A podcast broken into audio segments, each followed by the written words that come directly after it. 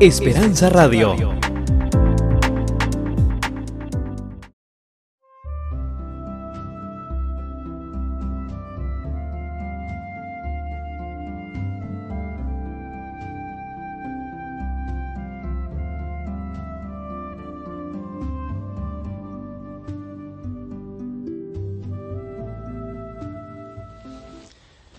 Apreciados amigos, les saludo al pastor y doctor Jorge Eliezer Rico, quien tiene el gusto de extenderles una cordial y sincera bienvenida a este su programa Conexiones Bíblicas. Estaremos analizando tópicos bíblicos de interés utilizando la Santa Biblia como nuestro principal libro de texto. Viajaremos por las escrituras haciendo conexiones importantes que podrán ayudarnos a comprender más ampliamente el mensaje de salvación o como el apóstol Juan lo llamara, el Evangelio eterno. En esta ocasión volveremos a abordar otro tópico relacionado con el sábado, la ley y la gracia divina, pero nos proyectaremos hacia el tiempo final o lo que la Biblia llama o considera la crisis final previo a la segunda venida de Cristo Jesús. Después de la muerte del último de los apóstoles, o sea, de Juan, y a través de la era cristiana, el sábado continuó formando parte muy activa o intrínseca de la vida de la iglesia cristiana, especialmente en la parte este del mundo, sectores como el Asia Menor o el África. La palabra de Dios y la historia nos señalan a nosotros que muy a pesar de los intentos satánicos por tratar de eliminar la palabra de Dios y el sábado a través de medios humanos como Constantino o como el obispo de Roma, el Señor protegió esta institución para que ustedes y yo hoy en día tengamos la oportunidad de conocerla y de disfrutarla. Sí, mi querido amigo, pareciera sonar un poquito difícil de entender cómo instituciones humanas o individuos, líderes humanos, pudieran atentar contra un principio eterno y divino como lo es el sábado y la ley de Dios. Acompáñeme a la pizarra quiero ilustrarle gráficamente cómo a través de la historia estos intentos trataron de realizarse y de qué forma en estos tiempos finales entonces, una vez más, el sábado y la ley de Dios volverán a resurgir con más luz y a tomar más relevancia en la vida y en la sociedad en la cual estamos viviendo. Acompáñeme. La palabra de Dios me dice allá en el libro de Daniel, en el capítulo 7 y el versículo 25, lo siguiente. Y hablará palabras contra el Altísimo, y a los santos del Altísimo quebrantará, y pensará en mudar los tiempos y la ley.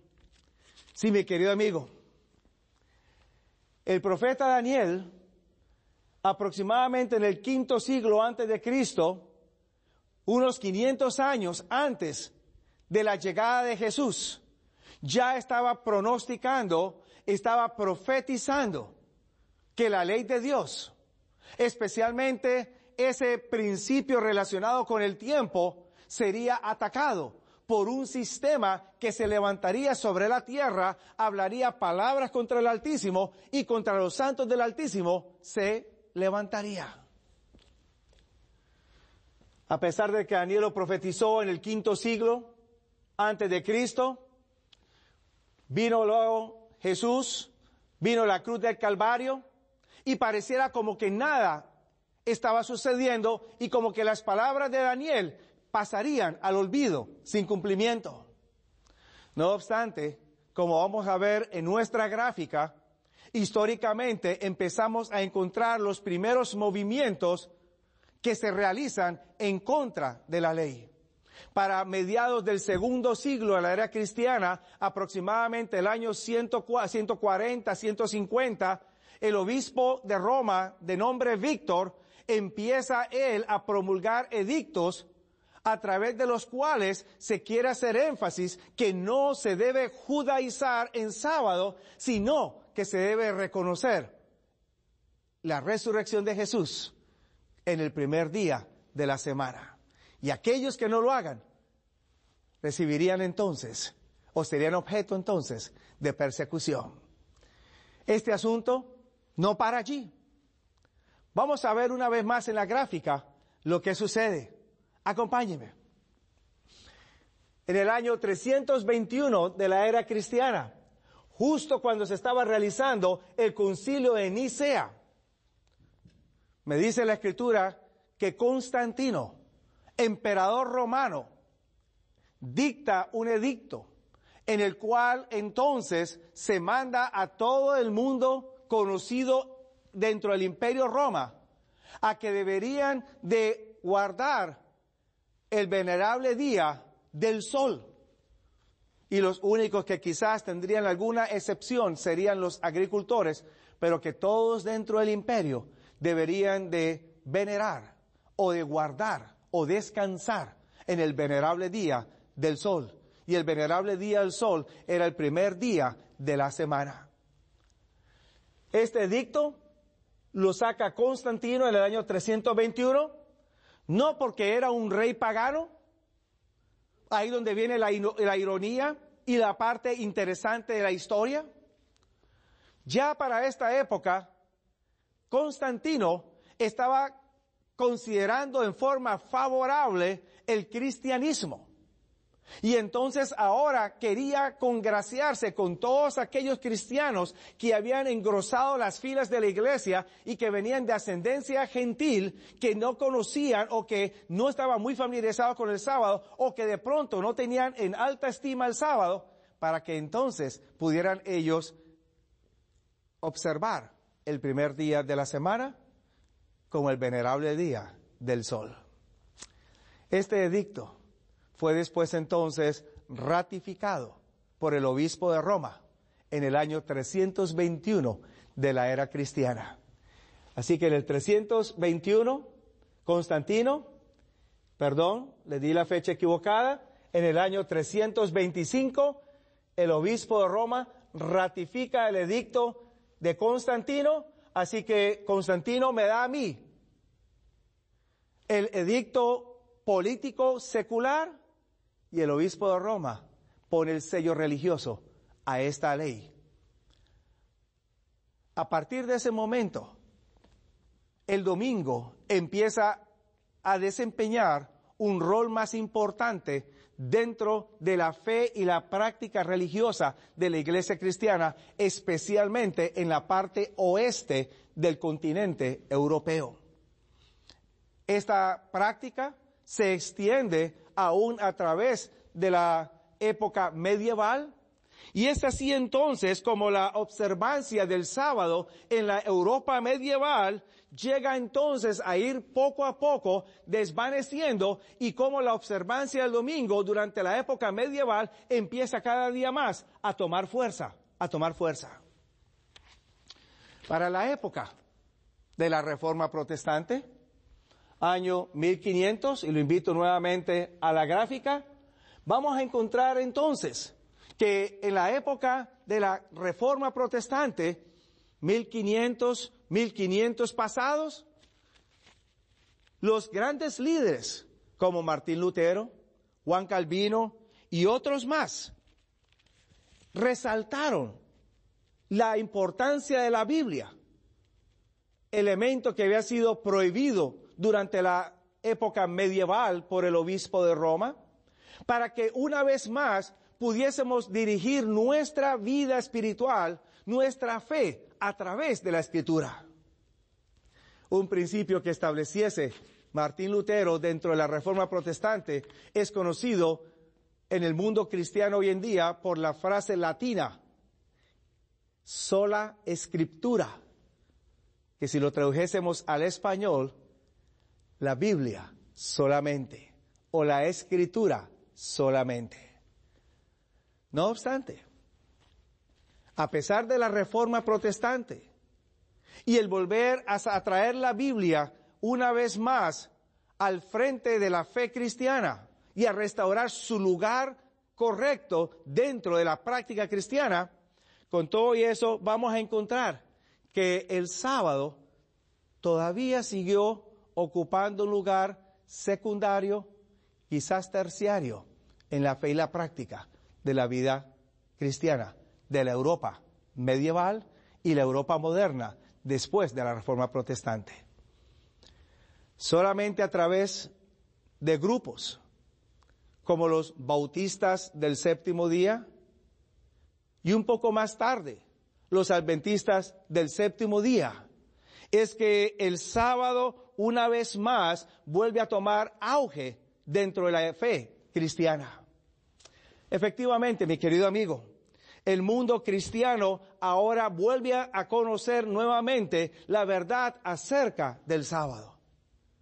Ya para 1700, los bautistas del séptimo día enseñaban la importancia de observar este día de reposo, el séptimo día. Y fue en 1800 cuando entonces el movimiento adventista del séptimo día, aprendiendo entonces de los bautistas esta importante verdad, es que la toma y ahora entonces no solamente la abraza, la acepta, sino que continúa estudiándola, abundando en ella y ahora encuentra que el sábado realza de una manera especial, porque tiene ahora nuevas connotaciones que ellos encuentran en las Sagradas Escrituras. No solamente el sábado se toma como un mandamiento eterno y divino incluido en la ley de Dios, que Jesús sancionó, que los apóstoles guardaron y la iglesia cristiana también observó, sino que ahora el sábado es conectado con el sello de Dios en el libro de Apocalipsis. A la misma vez, el, el sábado es ahora contrastado con la marca de la bestia que aparece también en el libro de Apocalipsis. Pero más aún todavía, vamos a encontrar un elemento especial en todo, en todo esto. Porque después de la reforma protestante de 1500, luego la iglesia cristiana sigue su transcurso hacia adelante proyectándose. Y ahora entonces el sábado y el domingo ambos están jugando un papel dentro de la fe cristiana de muchos, en Norteamérica, en Suramérica y en la Europa occidental. Cuando nos proyectamos hacia la crisis final, la Biblia una vez más resalta el rol que ocuparía el sábado y la ley de Dios dentro de la fe y la práctica de la iglesia cristiana. Vayamos al libro de Apocalipsis y notemos cómo esto es explicado. Acompáñeme. En el libro de Apocalipsis, en el capítulo 12 y en el versículo 17, se me dice a mí en la palabra de Dios que en estos tiempos finales el diablo una vez más procuraría oscurecer, pisotear los principios divinos.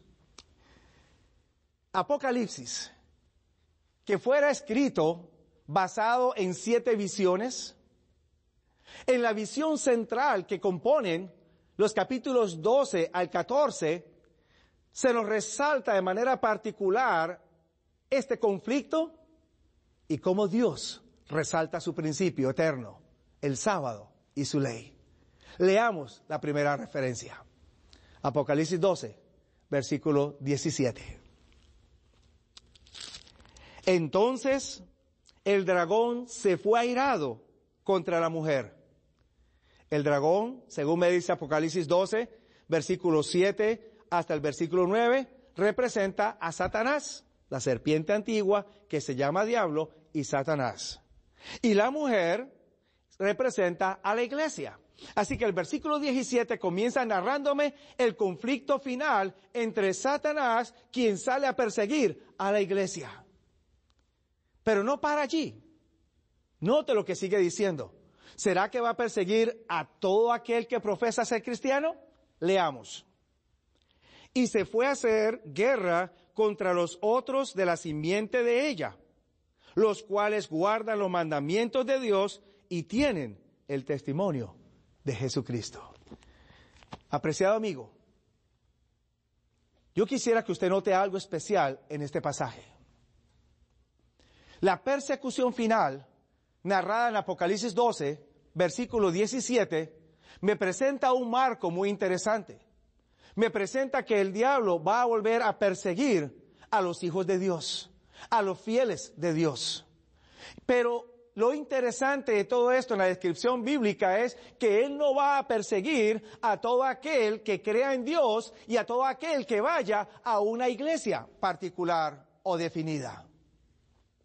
Según Apocalipsis capítulo 12, versículo 17, el diablo solamente se va a preocupar por perseguir a un grupo de personas que se van a distinguir por dos características. Permítanme escribirlas en la pizarra. La primera de ellas van a guardar los mandamientos de Dios. Y la, y la, segunda de ellas es porque tiene el testimonio de Jesucristo. Efectivamente, amigo. El diablo no va a perseguir a todo aquel que profesa creer en Dios o ir a una iglesia. El diablo solamente va a, a, a perseguir a aquellos que se distinguen por estas dos características. Eso quiere decir entonces que que usted crea en Dios o vaya a una iglesia, en realidad es inverosímil para el diablo.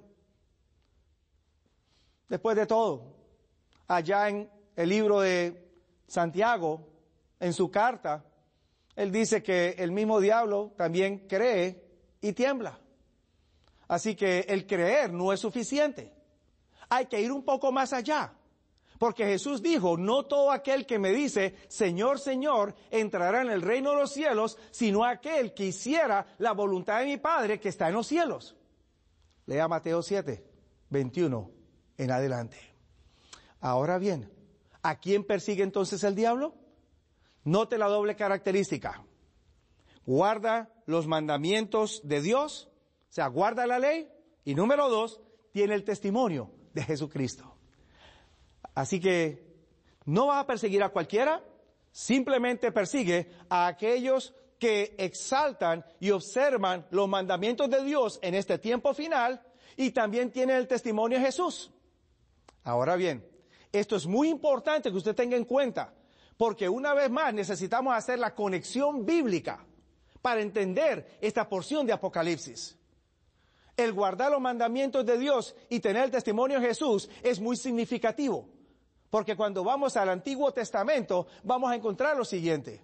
Allá en Isaías, en el capítulo 8, versículo 20, el Señor le dijo claramente a través del profeta al pueblo, a la ley y al testimonio. Si no hablasen conforme a esto, es porque no les ha amanecido el pueblo de Dios en el Antiguo Testamento se caracterizaba por guardar la ley y tener el testimonio, según Isaías capítulo 8, versículo 20. Estas mismas características se sostienen a través del Nuevo Testamento y aún hasta el tiempo final, porque vuelven a caracterizar o a distinguir al pueblo de Dios, que observa los mandamientos de Dios y tiene el testimonio de Jesús. Pero ¿sabe algo? La ley de Dios se presenta como el meollo central de la gran controversia en el tiempo final. No obstante, usted va a encontrar hoy en día un buen número de cristianos que aseveran no tener problema con la ley, que aseveran que la ley todavía se debe guardar. No hay que matar, no hay que robar, no hay que adulterar, etcétera, etcétera. No obstante, difieren en un solo principio. Efectivamente, en el cuarto mandamiento, aquel que me invita a mí a observar el sábado. El sábado, según ellos, era para los judíos. Hoy que hay que ir a la iglesia en el día de la iglesia, el día domingo. Sin embargo, ¿será que el domingo jugará ese papel importante en, en el tiempo final? ¿O será el sábado? Apocalipsis, capítulo 13, y lo tengo anotado también en la pizarra, me aclara eso. Allá en el capítulo 13, versículos 15 hasta el 17, el apóstol Juan, o el vidente Juan, me escribe a mí que en el tiempo final, la ley de Dios, toda la ley de Dios no va a ser el problema. El meollo central del problema tiene que ver con la descripción que vamos a leer aquí en Apocalipsis 13, versículos 15 en adelante, eh, versículos 16 en adelante, perdón. Y hacía que a todos, a los pequeños y grandes, a los ricos y a los pobres, a los libres y a los siervos, se pusiese una marca en su mano derecha o en sus frentes, y que ninguno pudiese comprar ni vender, sino el que tuviera la señal o el nombre de la bestia o el número de la bestia. ¿Qué tiene que ver esto con la ley? Mi estimado amigo, dentro de los diez mandamientos hay uno que se distingue por tener que ver con las transacciones comerciales, comprar o vender. Si usted hace una vez más la conexión bíblica, le quedará bien claro. Allá en el libro de Nehemías, el capítulo 13, versículos 18 en adelante, aparece el mismo concepto. Nehemías protestaba porque el pueblo de Israel compraba y vendía en día sábado. En este tiempo final, una vez más Dios protesta sobre comprar o vender en día sábado. Es más, me dice a mí, este poder denominado bestia en el libro de Apocalipsis, y que Daniel lo llamase cuerno pequeño, y que en términos generales se le conoce como el anticristo, sería un poder que establecería una marca, y el que no tuviera esa marca no podía comprar ni vender. En otras palabras, la marca estaría en oposición al sábado de Dios. Seamos más específicos, amigos. Vayamos de manera particular al libro de Apocalipsis, capítulo 14, 6 al 7. ¿Qué encontramos en Apocalipsis? El 12, 17 me dice a mí que la ley de Dios es el meollo, distingue al pueblo de Dios. Apocalipsis 13 me hace una alusión al sábado a través del lenguaje de comprar o vender. Pero cuando voy a Apocalipsis 14, ya en forma más clara y más diáfana, el texto bíblico me hace referencia al día sábado como el asunto principal del conflicto final. Leámoslo capítulo 14, versículos 6 y 7. Y vi otro ángel volar por en medio del cielo que tenía el Evangelio eterno para predicarlo a todos los que moran en la tierra y a toda nación y tribu y lengua y pueblo, diciendo en alta voz, temed a Dios y darle honra, porque la hora de su juicio es venida. Y ahora note la última frase, adorad a aquel que ha hecho el cielo y la tierra, el mar y las fuentes de las aguas. Usted estará preguntando qué tiene que ver eso con el sábado. Se lo aclaro en breve. Estimado amigo, no aparece la palabra sábado en el versículo 7 de Apocalipsis 14. Sin embargo, la última frase que menciona el ángel, adorad a aquel que hizo el cielo, la tierra, la mar y las cosas que en ellos hay, no es una frase que, puede, que debe de pasar por desapercibido de un lector cuidadoso de la escritura. Esta misma frase aparece en el libro del Éxodo, capítulo 20, versículo 11 precisamente el pasaje que me da la razón por la cual se debe de guardar el sábado. Éxodo 20, versículo 11, me dice las siguientes palabras. Porque en seis días hizo Jehová los cielos y la tierra, la mar y todo lo que en ellos hay, y en el séptimo día reposó. Por lo tanto, el Señor bendijo y santificó el día del reposo. Qué interesante que el ángel invita al mundo entero en este tiempo final a adorar al Creador utilizando el lenguaje del cuarto mandamiento, el, lenguaje del sábado. ¿Por qué razón? La respuesta es sencilla y la encuentra allí mismo en el capítulo 14. El ángel invita al mundo a adorar al Creador en el lenguaje del sábado, porque en estos tiempos finales se levantaría un poder o resurgiría un poder, el mismo que persiguió y dominó en la Edad Media, la Roma papal, para volver otra vez a imponer la observancia del domingo dentro de la iglesia cristiana. Y entonces, la escritura me dice a mí, en Apocalipsis 14, 7, Dios desea ser adorado y teniendo en cuenta el día sábado, porque según el versículo 9, se levantaría el poder que Apocalipsis llama la bestia. Daniela llama cuerno pequeño, se conoce como anticristo, y que los reformadores y muchos cristianos a través de la historia han logrado apuntar como una referencia al sistema papal que ha dominado la iglesia en tiempos anteriores y que volverá a influir en ella. Y que impondrá su marca. Y esta marca estaría en contraste con el sábado. Efectivamente, su día de reposo. Habría un conflicto entre el sábado y entre el domingo. Y Dios desea que usted pueda entonces aprender esto. No por criticar a una iglesia, no por criticar a unos feligreses que con sinceridad, honestidad de corazón siguen esa fe, sino para que usted, mi querido amigo, esté informado, sepa la verdad de lo que Dios me presentaría. Y entonces usted pudiera tener la oportunidad de escoger en este tiempo servir a Dios, observando su sábado bíblico y no siguiendo un reposo establecido por el ser humano. Mi querido amigo, la palabra de Dios me presenta a mí que el sábado a través de la historia ha jugado un papel preponderante.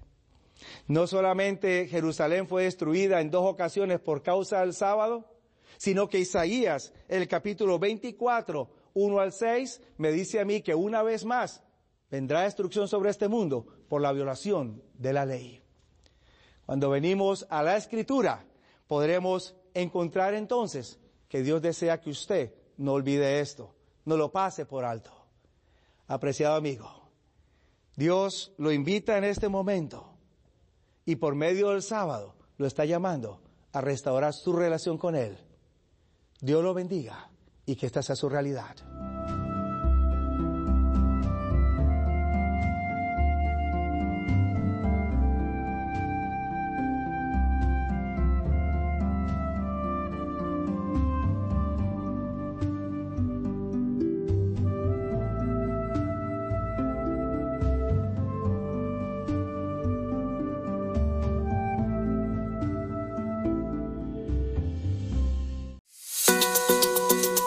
Esperanza Radio. www.esperanzaradiolv.com